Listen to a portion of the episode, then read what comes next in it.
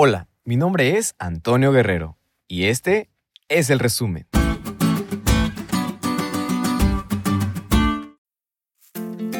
Bendecido sábado amigos.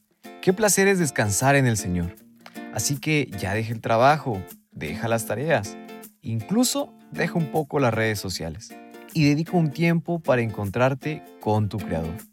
Y es que esto es exactamente de lo que estudiamos en la semana, la observancia del sábado como símbolo de nuestra fe y obediencia. Nos motiva a vivir una vida de reposo en Cristo, de modo que dejemos el egoísmo y no hagamos en este día lo que nos plazca o que busquemos solamente nuestro beneficio, sino que miremos a Cristo y que nuestra mente se conecte con Él y que al contemplarlo podamos actuar como Él y ser transformados.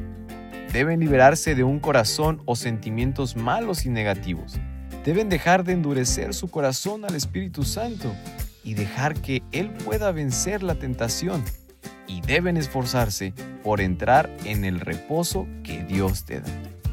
Vivamos una vida de abnegación, amor y humildad y observen con reverencia este día de reposo.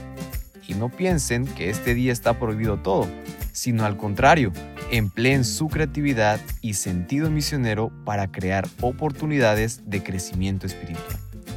Los que entran en el reposo de Dios se acercan confiadamente al trono de la gracia para alcanzar misericordia y hallar gracia para el oportuno socorro.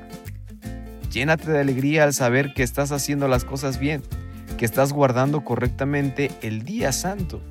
Alégrate en guardar la ley de Dios y sé de testimonio para los que te rodean. Feliz y bendecido sábado.